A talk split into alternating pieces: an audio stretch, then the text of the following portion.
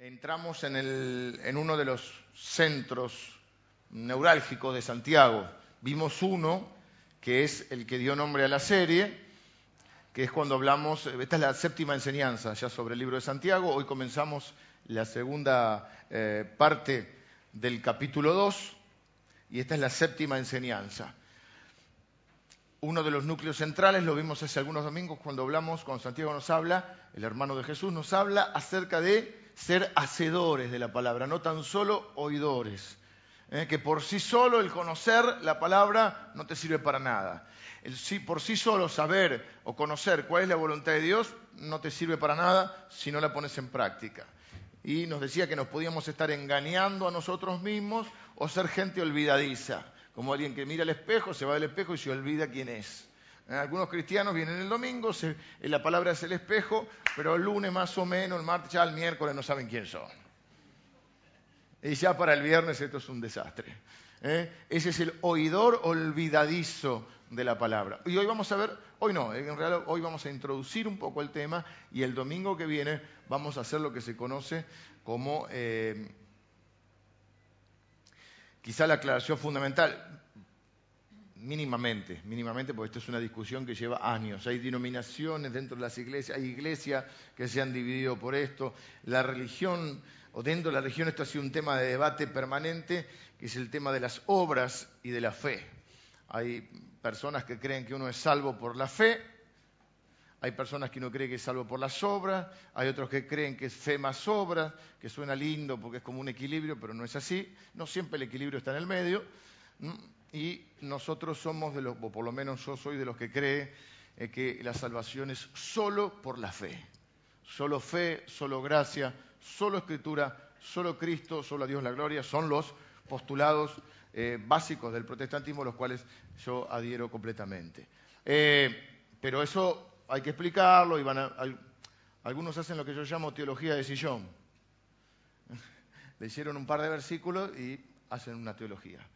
Eh, y no estoy diciendo que uno no pueda pensar diferente y que tenga argumentos, pero la mayoría de las personas lo que hacemos es leemos algún versículo de la Biblia y decimos, pero la Biblia no dice esto y tiramos un versículo y así, si no los explicamos, si no entendemos los contextos, si no sabemos que son traducciones de la Escritura, si no sabemos a quién estaba referido, cuál era el objetivo del escritor y un montón de normas de interpretación bíblica que se enseñan, por otro lado, en el instituto nuestro, en el Instituto Bíblico y en otros institutos, por supuesto, pero en el nuestro se, enseñan acerca de ciertas normas de interpretación bíblica, está lo que se conoce como hermenéutica, ¿eh? que es también la interpretación de los textos. Hay toda una forma, hay un, versículo, hay un contexto inmediato, hay un contexto del libro específico, en este caso Santiago, y hay un contexto bíblico en el cual debe ser incluida esa palabra, para no decir cualquier cosa. Eh, John Stott, que era uno de los, fue uno de los grandes teólogos del siglo pasado, del siglo XX, él decía que la tarea de un predicador es despojarse de las ansias de originalidad para comunicar las viejas verdades del Evangelio, sí de una forma creativa o de una forma nueva.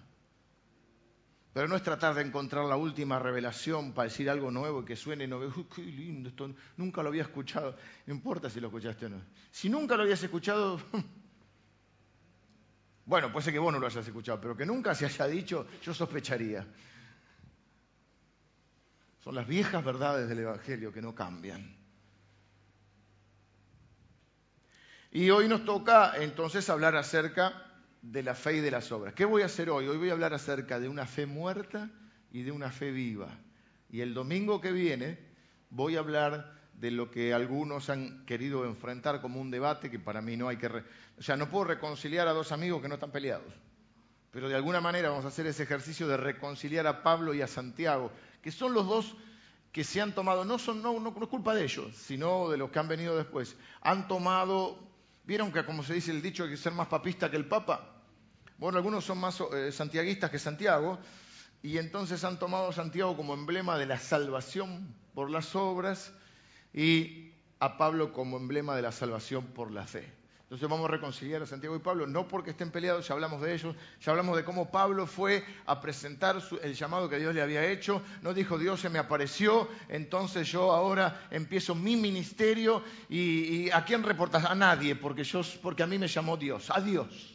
¿eh? Sino que con humildad fue hasta la iglesia central, que era en Jerusalén, la iglesia primera, donde estaba, era pastor Santiago, donde se encontró con Santiago y con el apóstol Pedro, a contarles lo que había pasado, a pedir su bendición, a, rendir cuentas de lo que él estaba y a formar parte del pueblo de Dios, porque no hay rambos espirituales.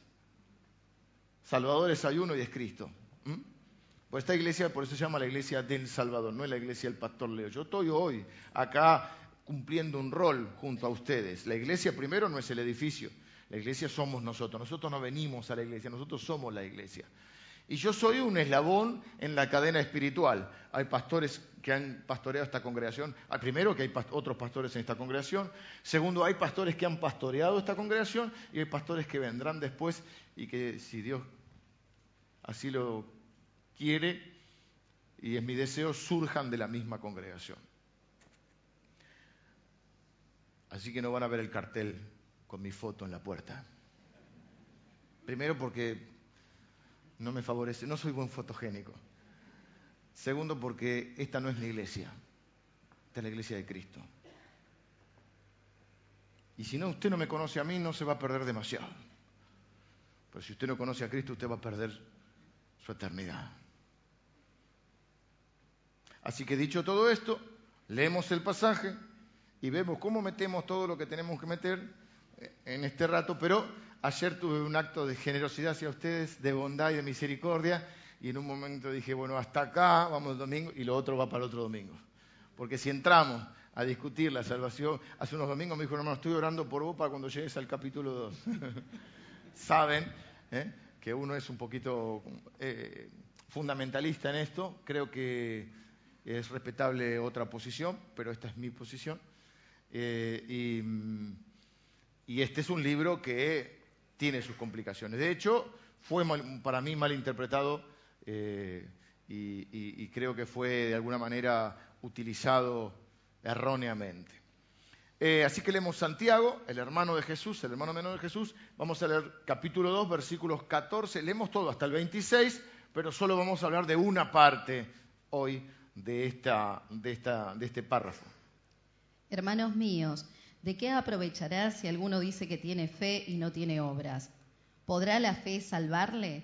Y si un hermano o una hermana están desnudos y tienen necesidad del mantenimiento de cada día, y alguno de vosotros le dice, id en paz, calentaos y saciaos, pero no les dais las cosas que son necesarias para el cuerpo, ¿de qué aprovecha? Así también la fe, si no tiene obras, es muerta en sí misma. Pero alguno dirá, tú tienes fe y yo tengo obras. Muéstrame tu fe sin tus obras, y yo te mostraré mi fe por mis obras. Tú crees que Dios es uno, bien haces, también los demonios creen y tiemblan. ¿Más quieres saber, hombre vano, que la fe sin obra es muerta? ¿No fue, ¿No fue justificado por las obras a Abraham, nuestro padre, cuando ofreció a su hijo Isaac sobre el altar? ¿No ves que la fe actuó juntamente con sus obras y que la fe se perfeccionó por las obras? Y se cumplió la escritura que dice, Abraham creyó a Dios y le fue contado por justicia y fue llamado amigo de Dios. Vosotros veis, pues, que el hombre es justificado por las obras y no solamente por la fe. Asimismo también Raab, la ramera, no fue justificada por obras cuando recibió a los mensajeros y los envió por otro camino. Porque como el cuerpo sin espíritu está muerto, así también la fe sin obras está muerta. Epa, eh, está fuerte. Para los que conocen un poquito de la Biblia, saben que este ha sido un tema muy ríspido. Se han dividido eh, eh, ramas del Evangelio, del, cristianismo, por este pasaje. No, no, no, acá está hablando que la salvación es por las obras, o bueno, fe más obras, que es la otra postura, o solo fe. Bueno, yo le mencioné al principio la obra de Cristo en la tierra. Nosotros confiamos en esa obra de Cristo. Jesús dijo, en el último tiempo, al borde de la cruz, en una de las la oración más larga registrada en la Biblia, Juan capítulo 17, donde Juan ora por sus discípulos, ora por nosotros, ora el Padre, y Juan dice en Juan 17, Padre, he acabado la obra que me diste que hiciera. Ojo acá. Juan 17, la oración más larga de Jesús registrada en la Biblia, momentos antes de la cruz. Jesús dice, Pablo, eh, Jesús dice, Padre, he acabado la obra que me diste que hiciera. Jesús sabía exactamente para lo que había venido a la tierra, habían ideado ese plan con, el Padre en el tiempo eh, provisto, eh, ideado y previsto por Dios. Jesús entra en la historia y viene a hacer exactamente eso. Él sabe a lo que viene. A Jesús no lo mataron, a Jesús no fue un buen hombre que no lo comprendieron. Jesús sabía que había venido a morir.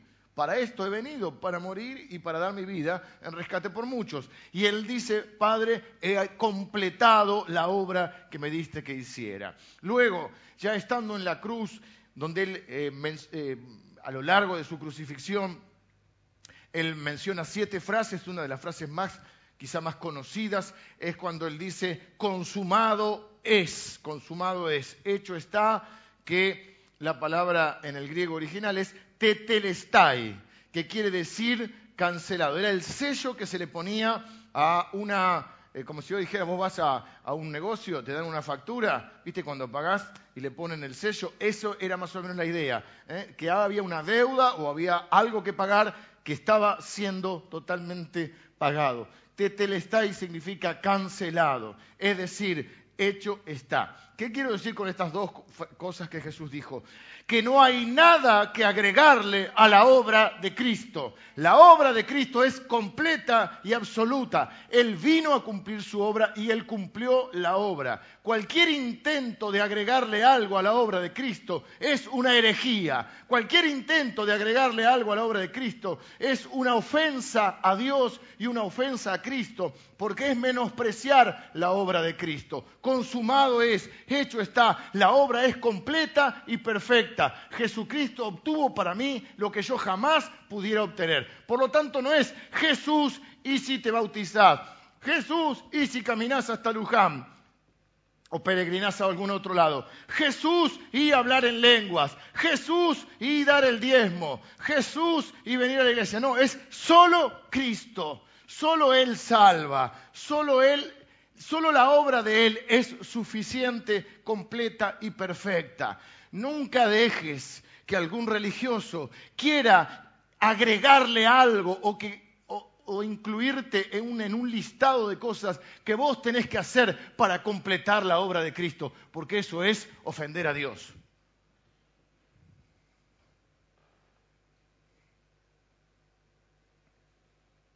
Jesús hizo todo lo que tenía que hacerse.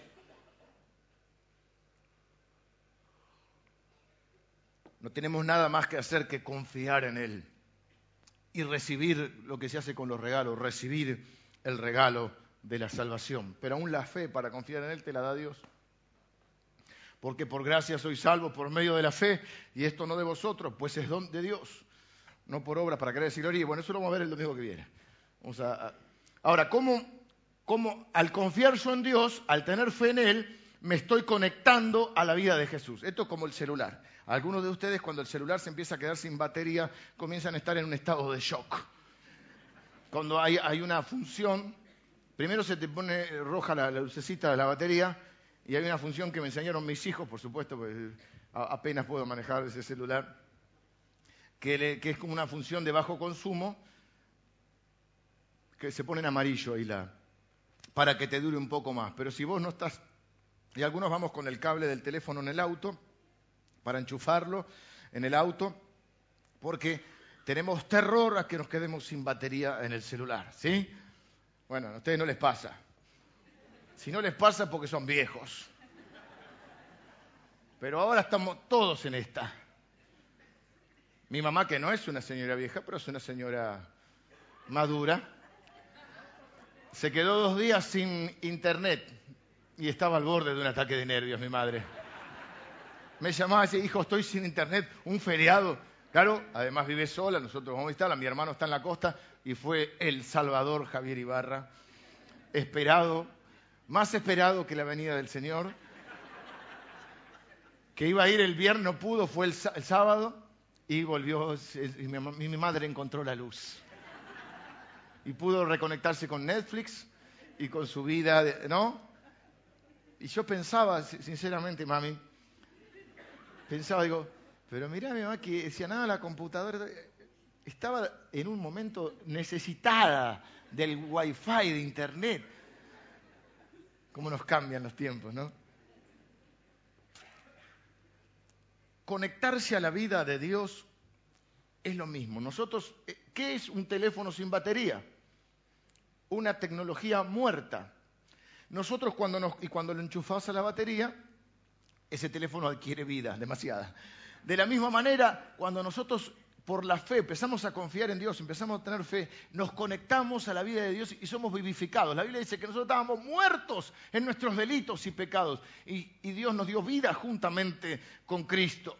Jesús empieza a una obra en nosotros, una obra transformadora, empieza a cambiarnos. Nuestros anhelos cambian, ya no amamos lo que amábamos, lo que antes nos enorgullecía, ahora nos avergüenza y comenzamos a, a cambiar hasta nuestra forma de ser, pero no la cambiamos para que Dios nos ame, sino a partir de ese amor en nosotros, a partir de esa vida de Cristo en nosotros, es que nosotros comenzamos a tener, porque Dios nos da un nuevo corazón, y comenzamos a tener nuevos anhelos. No dejan, no desaparecen los que estaban. Y ahí comienza dentro de nuestra una guerra civil que Pablo llama la lucha entre la carne y el espíritu, pero eso es otro tema.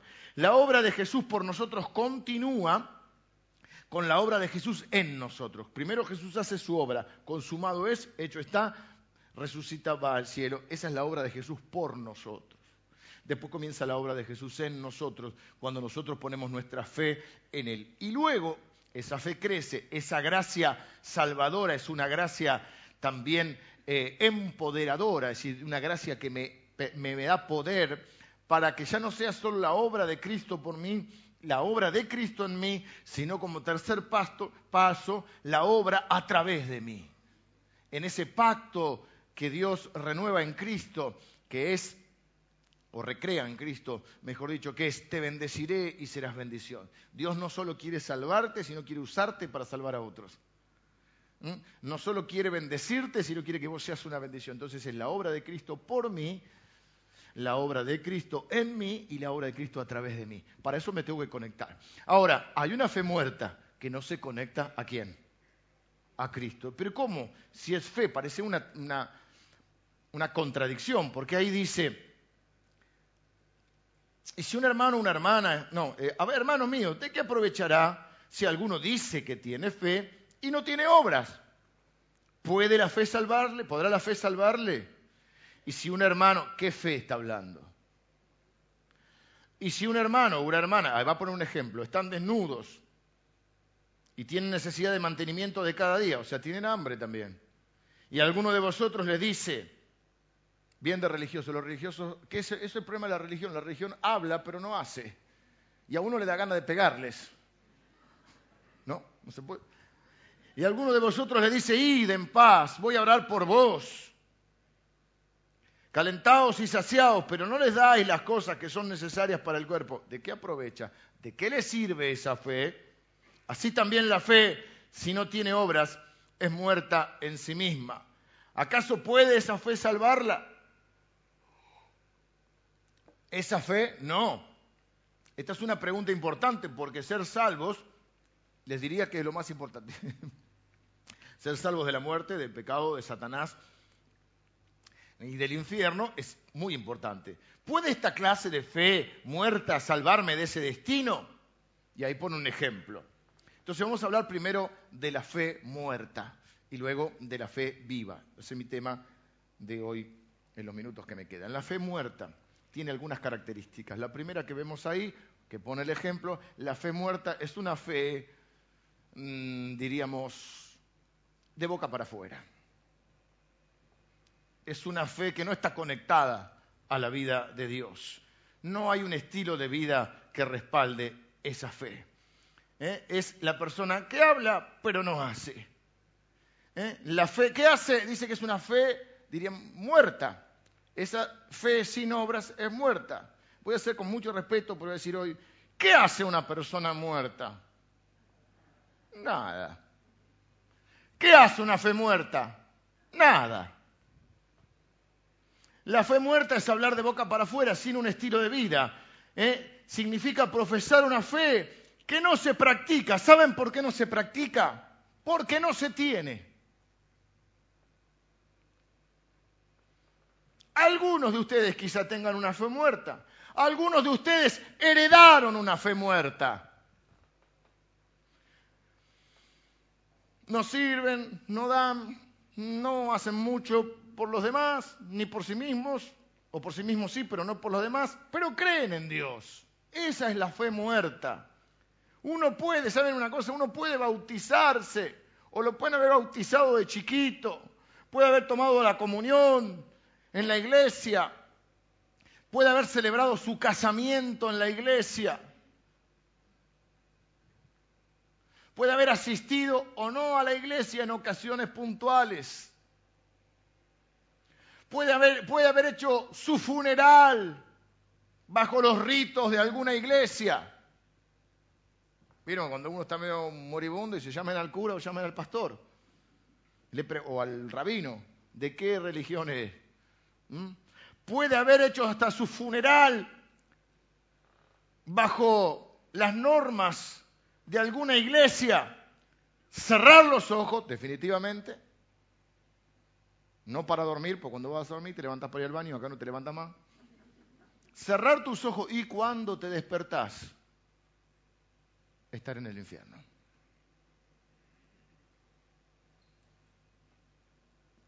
La Biblia lo va a decir. Señor, en tu nombre hicimos esto, lo otro, echamos fuera de No te conozco, dice. Jesús va a decir, nunca os conocí. ¿Qué es lo que quiero decirte? Que la iglesia no te salva, la fe de tus papás no te salva, la tradición no te salva, los ritos no te salvan, la religión no te salva, lo único que te salva es Cristo. No hay otro nombre bajo el cielo dado a los hombres en el cual podamos ser salvos. No es lo que vos hagas para Dios, no es lo que la iglesia haga, es lo que Jesús hace y si vos confías en lo que Él hizo. Santiago 18 y 19 me va a hablar de dos grupos.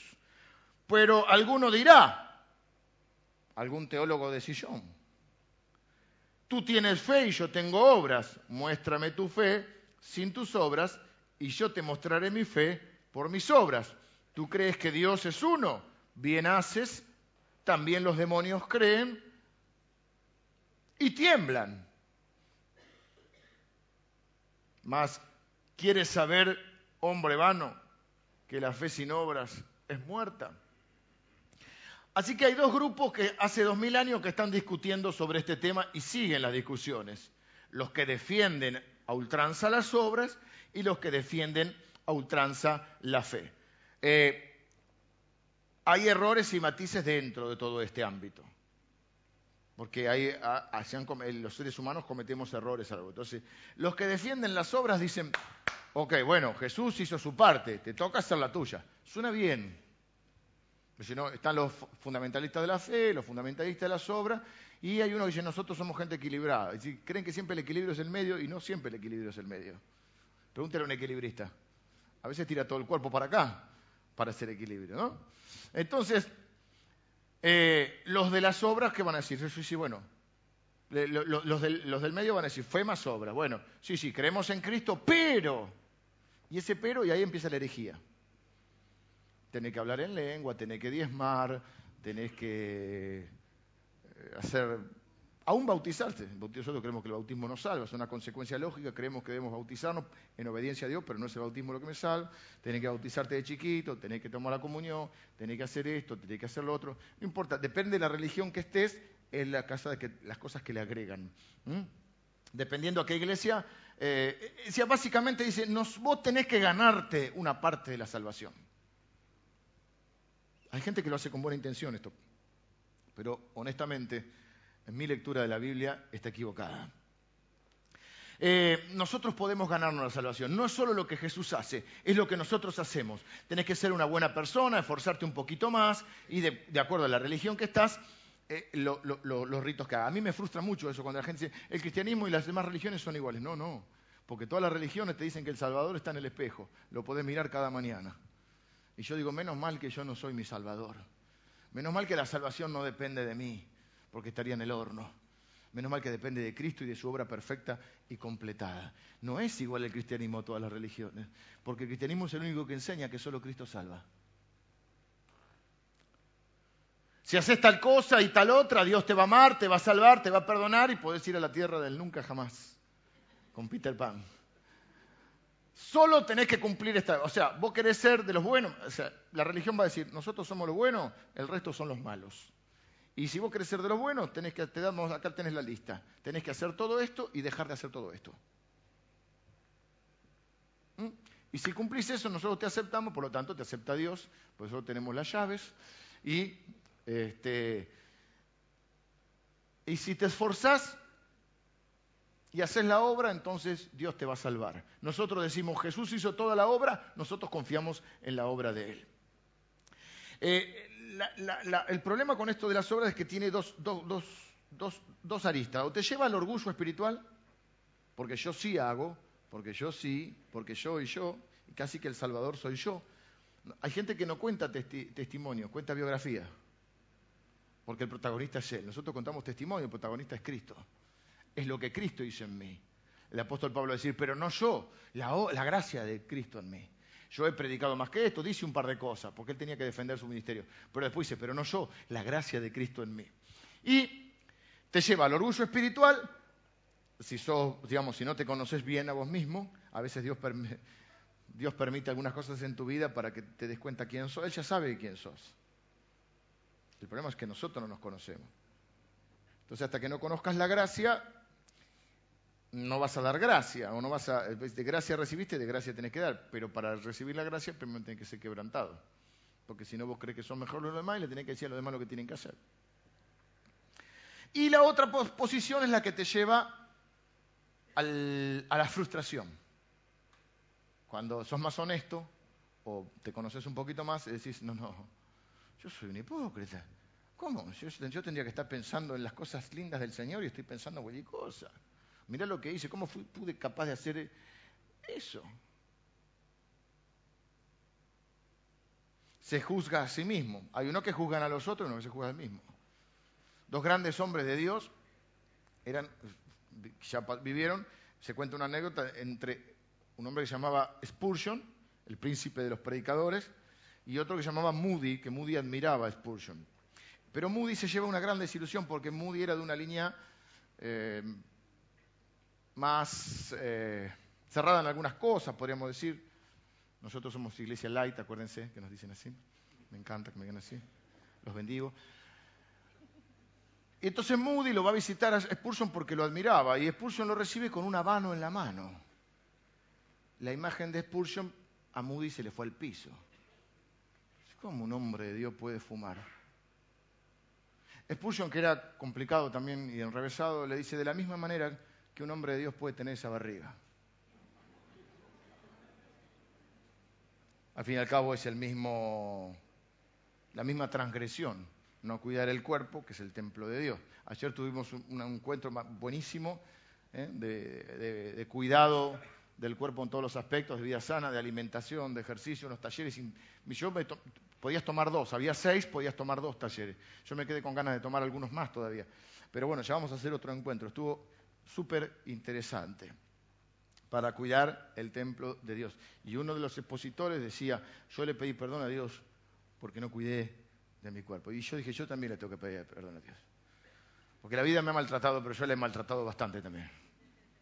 Y le pedí perdón a Dios también por no haber cuidado mi cuerpo, que la Biblia dice que es templo de Dios y que el Espíritu de Dios habita en mí. Y los que defendían las obras. Por eso hay que entender el contexto, está escrito. ¿A quién está escrito este libro? Está escrito a gente que sabe mucho de la Biblia y hace poco. Pablo le escribe, es como que Pablo le escribe a los que dicen, no, no, yo soy un... Eh, Pablo es el ministerio de los gentiles, y los gentiles venían con un...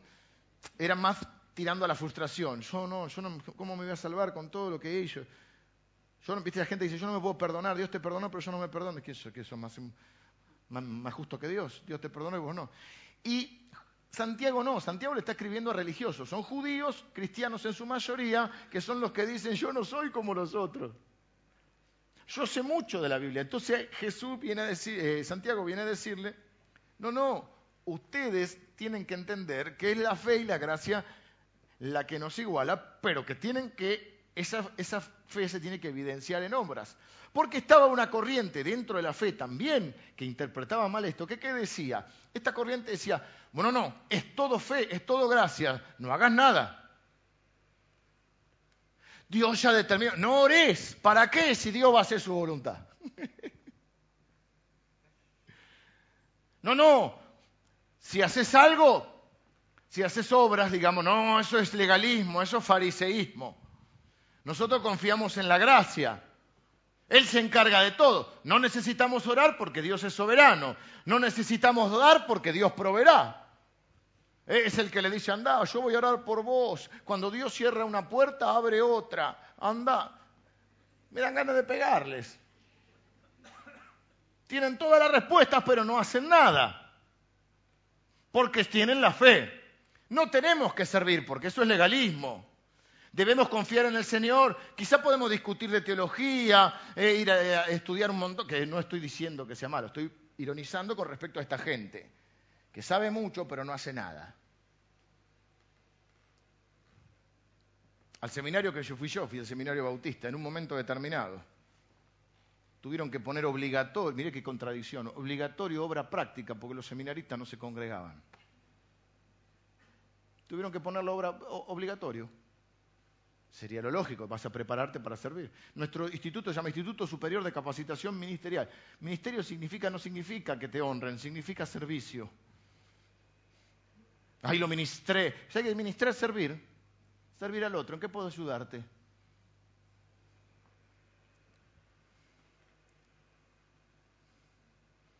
Entonces, ese es el contexto que está Santiago. Le dice, miren, ustedes están con la, con la fe, pero no hacen nada. ¿Para qué vamos a predicar si Dios va a salvar al que Él quiera?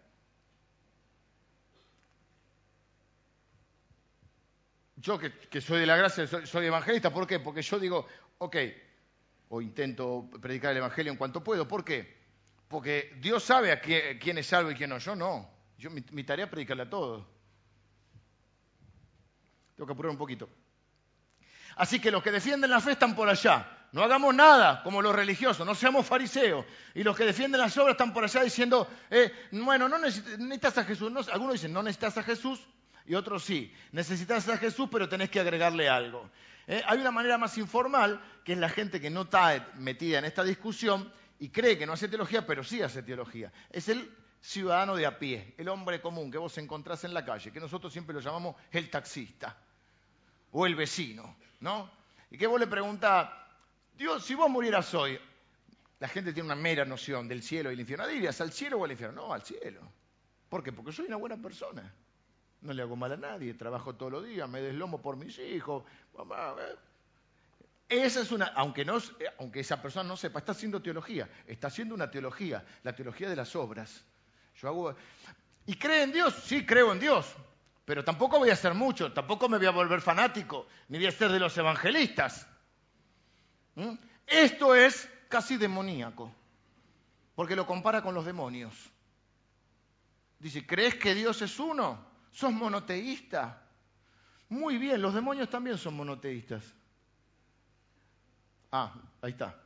Santiago dice, eh, fíjense el versículo, Tú crees que Dios es uno, bien haces. También los demonios creen y tiemblan. Y yo le agregaría, y obedecen.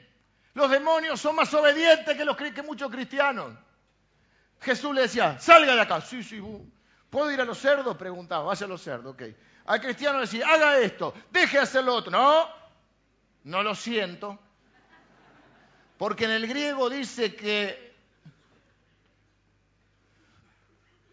El otro le puse el ejemplo de, ¿se acuerdan de sacar la basura? todo el estudio y la basura está dentro. Porque no tenemos tiempo de sacar la basura porque estamos estudiando acerca de la basura. Son los que saben, pero no hacen los de Santiago. La iglesia de Jerusalén, una gran iglesia, una gran ciudad. La Biblia dice que hay que amar a tu esposa. ¿Y por qué está tan triste ella? Pero yo la amo. No, usted no puede juzgar mi corazón, no. Yo no juzgo tu corazón, se ve tu corazón no la sirve, no la cuida, no la escucha. Bueno, no la escucha todo el tiempo. No la protege, no la provee, pero la ama. ¿Creen que Dios es uno? Los felicito, dice Santiago. Ustedes son monoteístas, los demonios también. Uno puede tener la creencia correcta sin la relación correcta por Jesús. Los religiosos, como dice ahí, no lo conocen, pero los demonios sí. La gente religiosa no conocía a Jesús. En la época de Jesús, en los evangelios, usted ve que hay un par de ocasiones que los religiosos no sabían. ¿Quién te crees que eso cree? Jesús lo matan por decir que es Dios. Ellos no creen que era Dios. Pero los demonios sí. Hay varios pasajes, no tengo tiempo, se los, se los, marco. Marcos 1.34 dice, y no dejaba hablar a los demonios Jesús porque ellos sabían quién era Él. Lucas 4.33, 34 dice, y estaba en la sinagoga un hombre poseído por el espíritu de un demonio inmundo y gritó a gran voz, yo sé quién eres, el santo de Dios. Lucas 4:41 dice, salían demonios gritando y diciendo, tú eres el Hijo de Dios. Pero reprendiéndoles, Jesús no les permitía hablar, porque ellos sabían que Él era el Cristo. Hay una fe muerta, mis queridos amigos y hermanos. Hay una fe muerta hasta que uno conoce a Jesús. Fui bautizado cuando era bebé creo en Dios y soy buena persona, ¿eso es suficiente? No, no es suficiente. Sin la obra de Cristo no sirve para nada. Es una fe muerta que no conoce a Jesús, no ama a Jesús, no disfruta de la vida con Jesús, no está creciendo en su semejanza a Cristo y por lo tanto la vida de Jesús no fluye en él. Rápido, te doy tres aspectos de la fe muerta el primer aspecto, dijimos que la fe muerta, un muerto no hace nada, la fe muerta no hace nada. Bueno, tres aspectos rápidos. Primero, la fe muerta conoce, pero no transforma. Estamos hablando en este contexto de Santiago, de gente religiosa, de gente que sabe en este caso. Muchos de ellos conocían perfectamente lo que hasta ese momento era la Biblia, que era la ley de Dios, que era el Antiguo Testamento, mucho mejor que nosotros. La fe muerta tiene información, pero carece de transformación. Pregunta, ¿los demonios pueden volverse cristianos? Si no saben esto, estamos en el oro. No, no, no. ¿Los demonios conocen a Jesús? Sí, ok. O sea, saben quién es Jesús, pero se van al infierno. Así que uno puede saber quién es Jesús y así irse al infierno y no ser cristiano porque se necesita más que información. Se necesita que esa información resulte en una transformación. Si no hay cambio, las obras no son parte de la salvación, no son condición para la salvación, son producto, son la evidencia de la salvación, porque la salvación es la información que recibo y la transformación que produce esa información en mí, el Evangelio en mí. Por lo tanto, es la evidencia de esa salvación. Saber quién es Jesús por sí solo no es suficiente. Algunos de ustedes pueden aprobar un examen. Los demonios lo aprobarían con un 10. ¿Quién eres? Eres el santo de Dios. Eso es una, una declaración teológica. Así que usted puede sentar al lado del demonio y se puede copiar del demonio. Que por ahí sabe más. Pero la prueba no consiste en llenar un espacio verdadero, falso, verdadero, que te aprendías de memoria. Verdadero, falso, verdadero, verdadero. Salía otro examen. Verdadero, verdadero, falso, falso. Sin leer la consigna, ¿no? No consiste la prueba en llenar un papel, sino que consiste en llenar una vida. Si no es lo que también decimos, una religión vacía. No es lo que uno sabe, sino lo que ese conocimiento eh, produce en mí. Eh, en resumen, de esto. Uno no puede decir, conocí a Jesús y no pasó nada. No, no, usted no conoció a Jesús. Usted conoció al pastor, usted conoció a la iglesia, usted pasó por 25 iglesias, conoce a todos los pastores de la zona, pero la pregunta es, ¿conoce a Jesús? Porque si no pasó nada, usted no conoce a Jesús. Porque la evidencia de un encuentro con Cristo es el cambio. No somos perfectos, pero estamos en proceso. Esa perfección no se va a dar nunca en la tierra hasta que seamos resucitados con Él. Uno no puede conocer al creador del universo y no cambiar. Hay gente que uno dice, el cristianismo no le hace mella. pasan los años, pasan los jugadores, y uno sigue igual. Segundo, la fe muerta tiene conocimiento, sabe acerca de Jesús, pero no ama a Jesús. Eres el santo, eres el Hijo de Dios, sabemos quién eres, dicen los demonios, pero después dicen, pero no te amamos. ¿Eh? No estamos felices. ¿Qué, diría un, cristiano? Sí, sí, yo sé quién sos. Y te amo, Jesús, y estoy feliz de haberte conocido, estoy feliz de la obra que estás haciendo en mí. No soy perfecto, pero quiero escucharte, quiero crecer, quiero que otros te vean a través mío. Entonces, para saber si yo tengo una fe muerta o una fe viva, tengo que decir, ¿estoy cambiando? Estoy cambiando. Estoy amando a Jesús. No te estoy preguntando, no estoy diciendo que seas perfecto, porque perfecto solo cuando era, pero estoy cambiando. Como decía ese, no me acuerdo ahora qué predicador que decía, no soy todo lo que debería ser, no soy todo lo que quiero ser, pero una cosa sé, no soy el que era.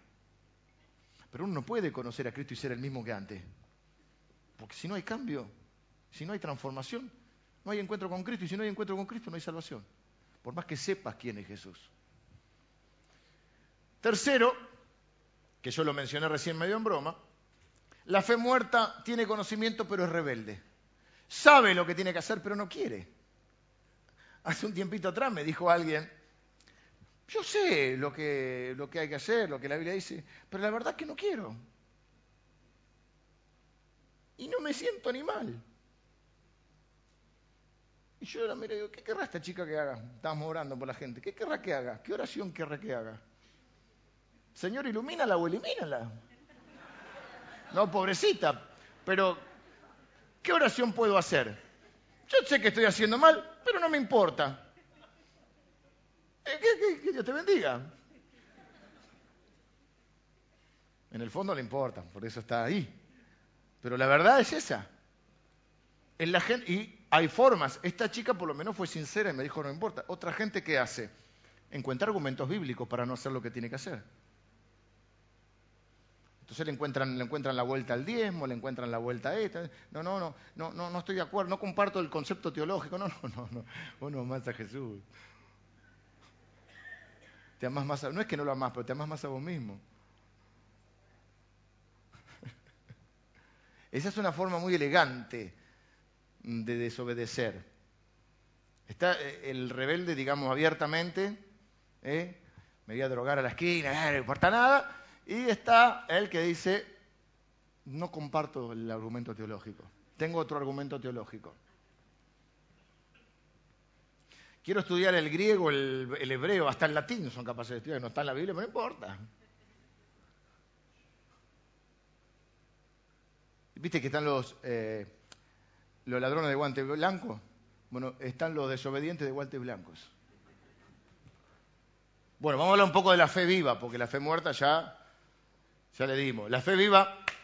Más, ¿quieres saber, hombre necio, hombre vano?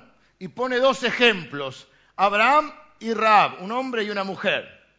Algunos de ustedes hicieron cosas de las cuales se avergüenzan, al igual que yo. La Biblia dice que Dios ama a personas como nosotros. ¿eh?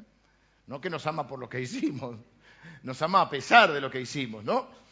Este es el verdadero problema de la religión, que, decía, sea usted bueno y sálvese a sí mismo. Entonces, dice, hay dos ejemplos. No fue justificado por las obras Abraham nuestro padre cuando ofreció a su hijo Isaac sobre el altar. ¿No ves que la fe actuó juntamente con sus obras y que la fe se perfeccionó con las obras? Y se cumplió la escritura que dice, Abraham creyó a Dios y le fue contado por justicia y fue llamado amigo de Dios. Vosotros pues, no, vosotros veis pues que el hombre es justificado por las obras y no solamente por la fe. Asimismo también Raab, la ramera, no fue justificada por obras cuando recibió los mensajeros y les envió por otro camino.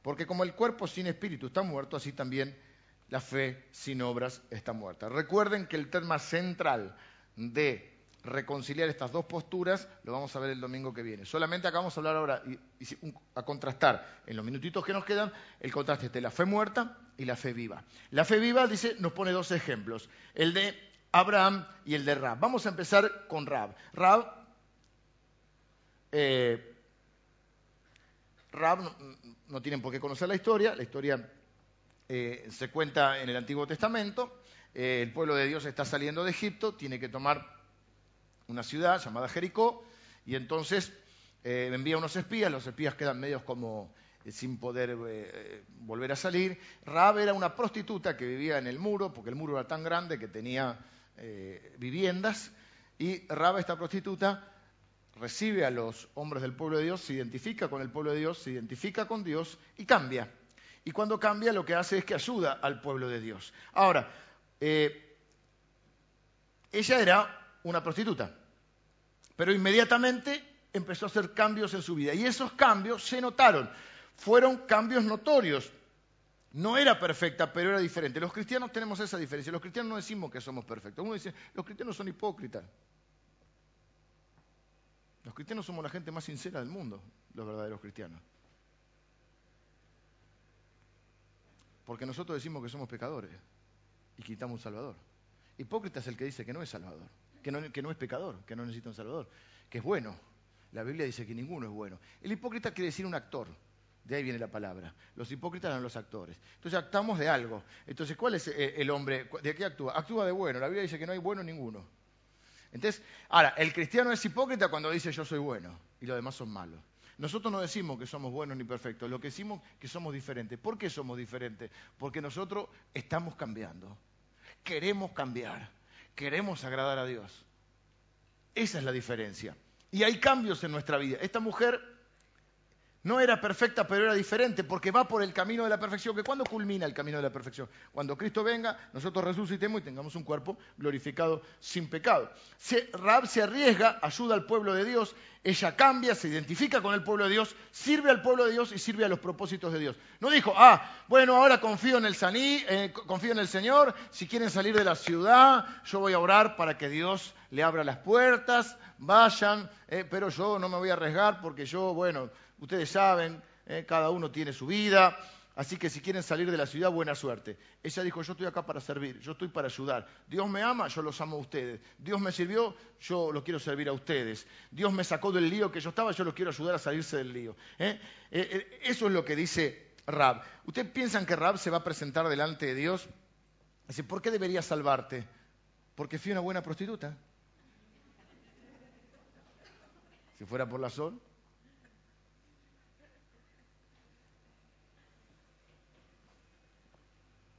¿Por qué debería salvarla? Porque hubo una transformación en su vida. De hecho, es la bisabuela de, de vos, vos, no de vos, sino de que se casa con Ruth, pues no es otra historia. O la bisabuela de David. De David.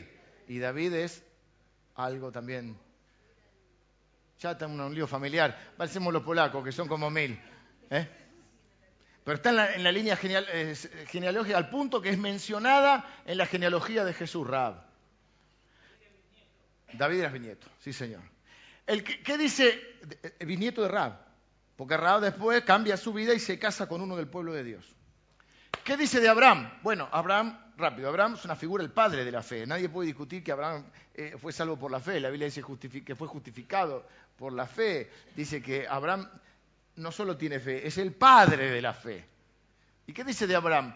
Que Abraham, por la fe, cuando vimos la serie sobre la fe de Hebreos 11, por la fe sacrificó a su hijo Isaac. Básicamente, Abraham era un viejito, no podía tener hijos, Dios le dice, vas a ser el padre de multitudes, una descendencia, ¿podés contar las estrellas? No, bueno, así no vas a poder contar la cantidad de descendientes que tenga. La mujer tenía también como 90 años, se llamaba Sara, ya había terminado su etapa eh, de fertilidad, y, entonces Dios le promete un hijo. Eh, eh, Isaac es figura de Cristo. El hijo esperado, el hijo único, el hijo de la promesa, el hijo del cual viene la salvación para el pueblo de Dios, porque de ahí desciende Jesucristo. Y en un momento determinado, cuando Isaac era muchachito, Dios le quiere enseñar algo a Abraham y entonces le dice que lo sacrifique y Abraham por la fe está dispuesto a sacrificar a su hijo. Su hijo lleva la leña figura de Cristo, así como Cristo lleva la cruz y estaba voluntariamente dispuesto a entregarse. Y Dios le dice, no lo hagas, ya sé eh, de tu fe, de tu amor hacia mí. ¿eh? Y, entonces Dios provee de un, eh, carnerito para ser este, sacrificado. Y en el monte que es sacrificado, es en el monte que eh, luego se conoce, la, la, frase sería Dios proveerá, y es el monte donde después es este, sacrificado Cristo.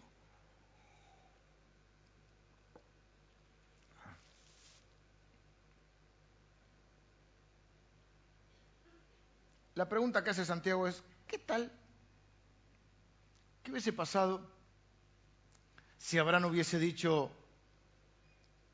tengo fe, pero no lo voy a sacrificar, no te voy a obedecer. Tengo fe, pero no lo voy a sacrificar. Tengo fe, pero no voy a, no, me no voy a tener un hijo. Tengo fe, pero voy a vivir mi vida. Tengo fe, pero no lo siento. ¿Qué hubiera pasado? Un ejemplo final, termino. Vengan los músicos. Estoy destrozado de calor. ¿Cómo me puse una corbata? Hace 25 años no me pongo una corbata. Lo que pasa es que fui a un cumpleaños de 15 y me quedó. Y dije, bueno, ya que está me lo pongo.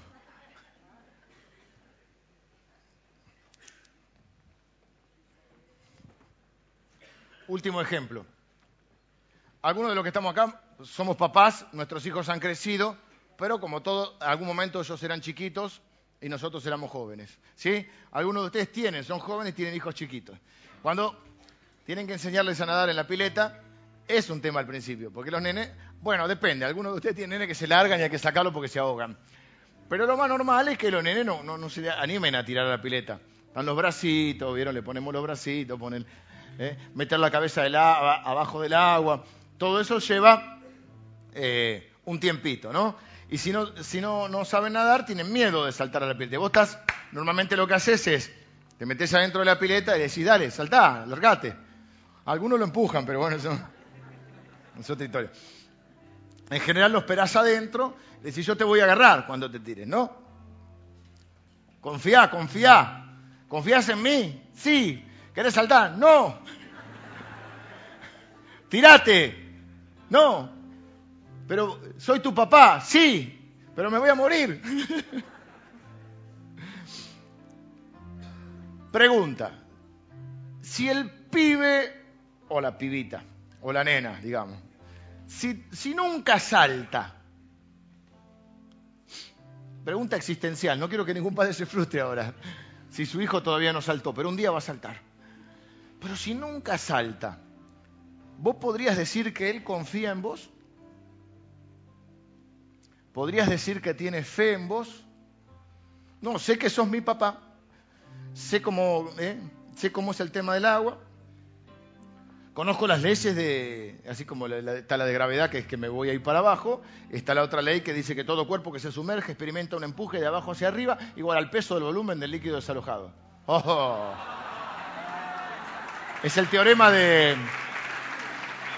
Tales, es ese no. Arquímedes. Me quedó grabado, no tengo ni idea. Pero está bueno. Yo sé todo eso, sé el Arquímedes, todo. Bueno, entonces tiraste. No, no lo siento. No es que no lo sentí, tengo miedo. En el fondo no confío. Cuando uno es desobediente, en el fondo porque no confía. Cuando uno es desobediente es porque en el fondo cree que uno sabe mejor cuidarse que Dios. Tengo fe hasta donde apoyo los pies. Después ya no tengo fe. Lo que quiero decir es que Raab y Abraham, Raab confió acá adentro y se le notó afuera. Abraham confió acá adentro y se le notó acá afuera.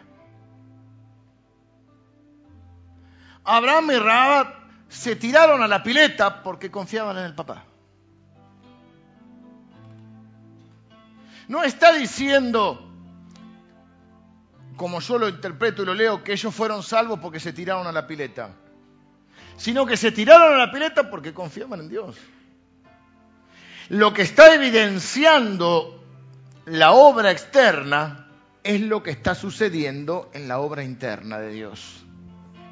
Por eso dice, quieren saber, ustedes saben mucho, pero quiero decirle que si ustedes no tienen obra, lo que está mostrando eso es que su fe está muerta. Y esa fe no te puede salvar, la fe muerta no te salva. Lo que te salva es una fe viva.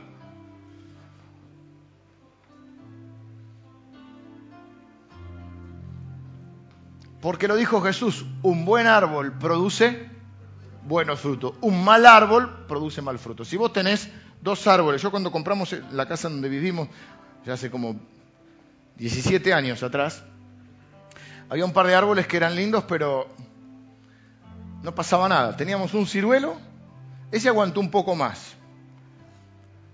Había un cerezo y el otro era un limonero o un naranjo, no me acuerdo. Un limonero. El limonero estaba vivo, un naranjo, naranjo, pero ese estaba vivo. El ciruelo estaba ahí viejito, pero, pero el cerezo estaba muerto. Ahora vos lo ves y está lindo, yo tengo un cerezo, pero estaba muerto. Hasta que en un momento decidimos sacarlo. Bueno, no, no, lo sacamos. ¿Se cayó? ¿Te acuerdas que.? Se cayó y lo sacamos. Yo me acuerdo de la, de la motosierra esa que trajimos. Era una cosa de loco. Bueno. Los matrimonios son así. Si siempre están de acuerdo, no son un matrimonio. ¿Ok? Vos te das cuenta que están casados cuando cuentan dos versiones del mismo hecho. Si la cuentan tal cual, son novios. Si están de acuerdo en todo, son novios, no son matrimonios. Los matrimonios son para decir, no, no, era así, no era así, no. ¿Te acuerdas, mamá? Cuando mamá y papá hacían algún viaje afuera, mi mamá se ríe ahora. Después nosotros decíamos, pero che, ¿fueron al mismo lugar? ¿Están seguros que viajaron juntos? Porque era una cosa que era así, bueno. ¿Dónde me quedé con los árboles? Bueno. Los dos parece que están vivos, pero uno está muerto. Así es la fe sin obras. Es un mal árbol que no da fruto. ¿Cómo te das cuenta que está muerto? Porque no da fruto. La fe muerta puede tener buenas intenciones. la fe, te digo, ¿por qué está muerta? ¿Qué es lo que cambia? El sustento. Está sustentada en lo que tengo que hacer, está sustentada en que voy a la iglesia, está sustentada en que mis papás son cristianos, son pastores, o son líderes, está sustentada en que mi abuelo me, llevaba a la iglesia, está sustentada en que me bautizaron cuando era bebé, está, está, sustentada en otras, está sustentada en que pongo la ofrenda, está sustentada en otras cosas. Y la fe viva es la que está sustentada en Cristo. En su obra por mí, en su obra en mí y en su obra a través de mí. Esas son las obras. Es decir, la devoción interna se refleja en una devoción externa. Por eso dice, vos decís que tenés fe, muy bien, mostrame tus obras. No porque las, obras reemplazan a la fe, sino que las obras muestran la fe o demuestran la fe. O la fe se, se ve, el resultado de la fe son las obras. Si el pibe no salta de la pileta, no confía en vos. Por más que lo diga, por más que sepa el principio de Arquímedes y por más que que diga que sos su papá. Así que los que no son cristianos no pueden hacer nada para salvarse. Necesitan empezar a confiar en Dios. Y los cristianos necesitan activarse. Dice la Biblia que Dios ha preparado de antemano buenas obras. Lo vamos a ver el domingo que viene también. Ha preparado de antemano buenas obras para que yo las lleve a cabo. Yo tengo que encontrarme con las obras que Él preparó. Hasta eso hizo Él. Me preparó las obras que yo voy a hacer. Hay personas que amar, hay personas que servir, hay deseos que cambiar, hay formas de pensar que modificar, hay cosas que aprender, hay generosidad que compartir, hay un reino al cual servir, hay un reino que extender, hay una misión que llevar a cabo y todo eso lo podemos hacer con Jesús que te invita a formar parte de su reino y de su misión, a acompañarlo en esas maravillosas obras. Tenemos mucho trabajo que hacer. Quizá hay otras iglesias que fundar, hay gente a la cual hay que predicar, hay edificios que construir y que comprar, hay discípulos que hacer, hay gente dolida que sanar, hay enfermos por los cuales orar, hay pobres por los cuales, a los cuales hay que alimentar, hay un montón de cosas que tenemos que hacer. Y necesitamos gente que sirva, no gente que sepa. No gente que hable, no gente que estudie solamente. ¿Es malo? ¿Estoy diciendo que es malo estudiar? No, no. Estoy diciendo que por sí solo es insuficiente. Parece que estuviera defendiendo las obras. Yo no estoy en contra de las obras. Estoy diciendo que la fe sin obras es muerta. Pero que no me salvan las obras. Me salva Jesucristo. Él y su obra. Pablo va a decir, me propuse no saber otra cosa que a Cristo y a este crucificado, su persona y su obra. Estoy terminando, vamos a orar. Así que lo que estamos viendo acá, y quiero terminar con esto, es que en realidad no es que Dios te necesita, es que Dios quiere compartir la tarea con vos. También una figura muy de padre, donde vos hay cosas que las podés hacer solos, pero te gusta hacerla con tus hijos. Es más, a veces los hijos empeoran la cosa. Nosotros a veces empeoramos la obra de Dios, la estorbamos, pero aún así, o la alentamos, eh, em, atrasamos, o sea, la hacemos más lenta la obra de Dios. Sin nosotros sería más rápida. Pero a pesar de eso, Dios quiere trabajar con nosotros. Es un honor que Dios nos hace de dejarnos trabajar con Él. Porque dice la Biblia que le agradó a Dios, por ejemplo, salvar a las personas por la locura de la predicación. Dios podía, ¿por qué no hace Dios un milagro hoy, domingo? día del Padre, día ideal. ¿Por qué no hace un milagro en cada iglesia hoy? En todo el mundo. ¿Por qué hoy no agarra y resucita a todos los muertos en los cementerios, por ejemplo? Y se convierte todo el mundo. ¿Por qué no lo hace así? Porque dice que a Dios le agradó salvar a las personas por la locura de la predicación, de la palabra. Porque Dios ama su palabra y sabe que su palabra es verdad. Así que vamos a orar hoy dándole gracias a Dios por ser nuestro Padre y dándole gracias porque nos permite hacer obras. Fíjate, hasta las obras que vos hagas en tu vida va a decir en el libro de Efesios, que lo vamos a ver el domingo que viene, que Él las preparó de antemano. O sea, ahora sabemos para qué vivimos. Algunos de nosotros no sabemos para qué vivimos. Ahora sabemos para qué vivimos. ¿Saben para qué vivimos? Para hacer las obras que Él preparó. Y esa obra, esas obras dice que glorifican a Él. O sea, para esto vine a esta tierra, para ser un hijo suyo, salvo sí por la fe. Y para mediante esa fe poder encontrarme con las obras que Él preparó y hacerlas. La fe muerta no te puede salvar, pero la fe en Cristo sí, esa es la fe viva. Oramos, Señor, te doy gracias hoy, porque tu palabra es verdad, porque Cristo es la máxima revelación de esa palabra y te doy gracias, Señor, por tu salvación tan grande, tan perfecta. Gracias Jesús porque tu obra es completa y perfecta en la cruz y está consumada, hecha y no hay que agregarle nada, Señor. Te pedimos perdón por las veces que no hemos confiado en tu obra completa.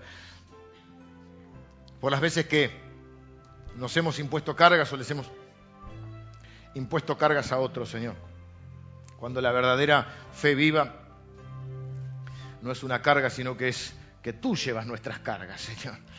Así que yo te doy gracias por tu obra en mí y en la vida de mis hermanos. Gracias por habernos adoptado como, como Padre. Y Señor, yo te quiero pedir hoy que cada hijo tuyo en este lugar confíe plenamente, absolutamente y prácticamente en ti y pueda llevar a cabo esas obras y esa vida para la cual lo hiciste nacer y lo hiciste venir a este mundo, Señor. Que pueda encontrarse con tus propósitos, Señor. Gracias porque elegiste obrar y trabajar en este mundo a través nuestro. Gracias por las obras que preparaste para cada uno de nosotros y por las obras que preparaste como iglesia. Gracias Señor porque tu palabra, en tu palabra no hay contradicción, tu palabra es perfecta, tu palabra es completa y tu palabra es la que produce el cambio en nuestra vida. Sigue adelante, Señor. No somos perfectos, pero somos diferentes y queremos crecer, queremos seguirte, queremos amarte, queremos obedecerte, queremos agradarte, queremos honrarte en todo y queremos ser útiles a tu pueblo y a tu reino, Señor, y a tu nombre. Oramos en el nombre de Jesús. Amén. Vamos a ponernos de pie.